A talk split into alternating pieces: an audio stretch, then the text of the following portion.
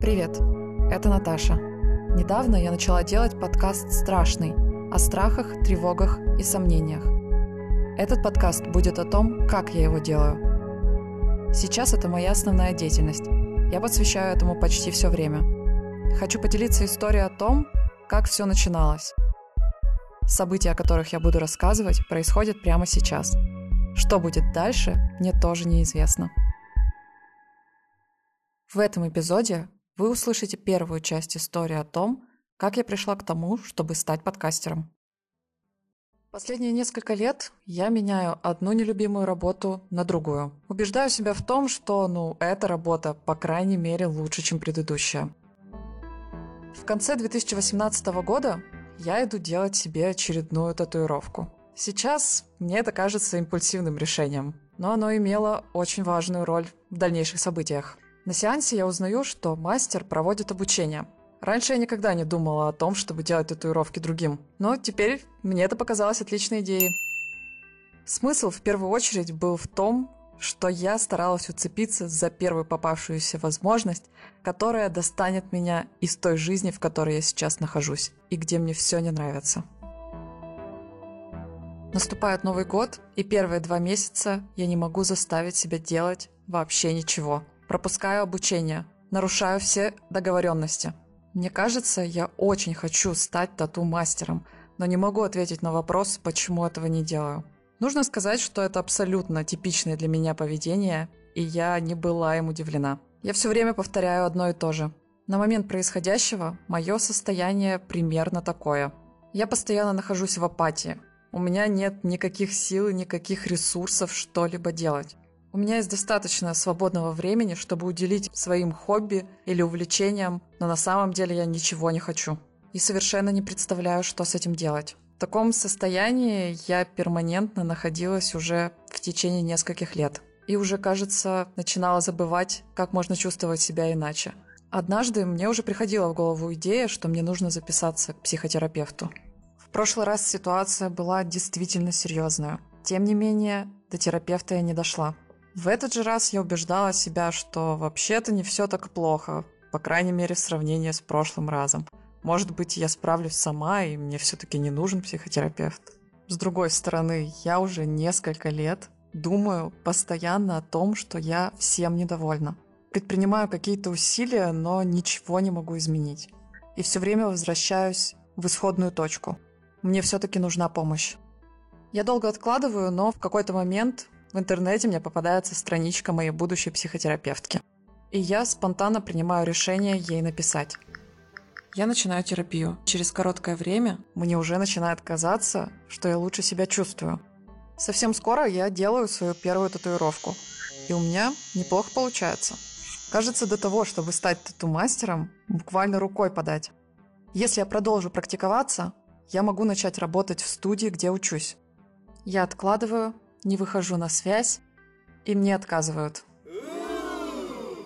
Как так? Вот она возможность, наконец, прервать этот замкнутый круг и начать жить какой-то другой жизнью, где мне нравится, что я делаю. У меня есть работа, она удаленная. График мне подходит. Но это работа в колл-центре, а это значит, что я постоянно испытываю ужасный стресс. Кроме того, у меня есть достаточно серьезные денежные обязательства – и я чувствую себя в заперти. В свободное от работы время я стараюсь хоть чем-то себя увлечь и начинаю слушать подкасты «Медузы». Сначала это был текст недели. История ангарского маньяка. Текст со временем я начинаю слушать все больше, больше, больше. Выхожу за пределы «Медузы», ищу новые подкасты. Начинает создаваться впечатление, что есть какой-то совершенно другой мир, где жизнь кипит, где люди говорят о своих ценностях, о том, что их интересует и волнует. Всего этого мне не хватает в реальной жизни. Я постоянно думаю о том, что я могу сделать, чтобы изменить ситуацию. И в конце концов, мне приходит идея, и мне кажется, это было действительно правильное решение. Я знала, что должна поступить именно так. Да, хорошо, я нахожусь в терапии. Пока я не знаю, как буду себя чувствовать дальше и что это может изменить. Я до сих пор работаю на ужасной работе. У меня куча долгов. Как отсюда выбраться? Могу ли я уволиться? Что я тогда буду делать? Может быть, я могу параллельно начинать заниматься чем-то, что меня интересует?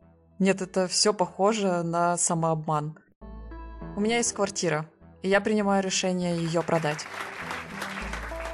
Я уверена в своем решении, прошу поддержки у друзей, но не всегда ее получаю. Однажды я уже делала нечто подобное. Я уволилась с работы и полгода искала себя. Безрезультатно. В этот раз я боялась, что будет так же. Но прежнее положение было настолько невыносимым, что я не могла не попробовать еще раз. Весна. Конец мая. Я решаю уволиться. И как только это делаю, чувствую себя намного лучше. Я в предвкушении того, что же будет дальше. И кажется, у меня появляются силы что-то делать. Я продолжаю исследовать подкасты и начинаю слушать «Это не просто» Ксении Всем Шульц. привет! Это Ксения Шульц и подкаст «Это не просто». Я запуталась и недавно приняла непростое решение уйти с работы.